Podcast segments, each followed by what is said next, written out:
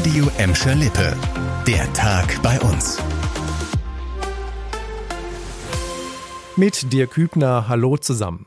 Ja, das ist fast eine unglaubliche Geschichte. Sage und schreibe 28 Jahre nach dem gewaltsamen Tod seines Schwiegervaters auf einem niederländischen Campingplatz ist ein Bottropper jetzt endgültig freigesprochen worden.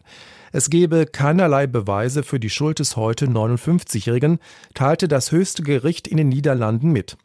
1995 war der Mann wegen Totschlags zu fünf Jahren Gefängnis verurteilt worden.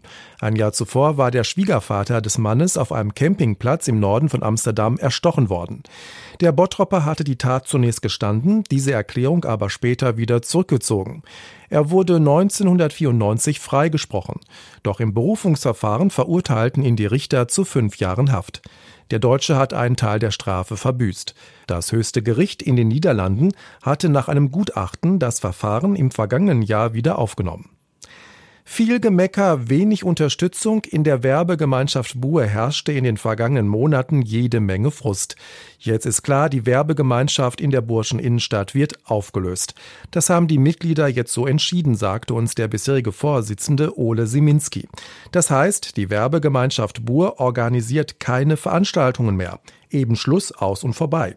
Gehen damit die Lichter in Buhr aus, wird es keine Feste und keinen Weihnachtsmarkt mehr geben und was sagt die Stadt dazu? Im Hans-Sachs-Haus gibt man sich recht gelassen. Laut einem Sprecher wurden schon Gespräche für eine neue Werbe- oder Standortgemeinschaft im Bur geführt. Die anstehenden Veranstaltungen wie Bur Live Mitte Juni sowie Cityfest und Weihnachtsmarkt sollen auf jeden Fall stattfinden. Die Organisation und Durchführung übernimmt ein externer Dienstleister. Der Vertrag dazu soll demnächst unterschrieben werden. Zusammen mit den Festen sollen laut Stadt auch die verkaufsoffenen Sonntage wie geplant stattfinden. Wir bleiben beim Thema Veranstaltungen. Zehntausende Grönemeyer-Fans haben sich auf diesen Samstag riesig gefreut. Nach all den Corona-Einschränkungen der beiden vergangenen Jahre sollte in der Gelsenkirchener Felddienst-Arena am Samstag eigentlich das zweite Konzert der Jubiläumstour von Herbert Grönemeyer stattfinden. Daraus wird leider nichts. Heute wurde die komplette Tour mit acht Konzerten abgesagt. Damit fällt auch die Show auf Schalke ersatzlos aus. Laut dem Management gibt es im Grönemeyer-Team mehrere Corona-Fälle. Nicht nur der Sänger selbst wurde vom Virus erwischt, sondern auch Bandmitglieder und Mitarbeiter. Gekaufte Tickets könnt ihr an den jeweiligen Vorverkaufsstellen zurückgeben. Im Mai kommenden Jahres geht Herbert Grönemeyer wieder auf Tour, dann allerdings ohne ein Konzert in Gelsenkirchen.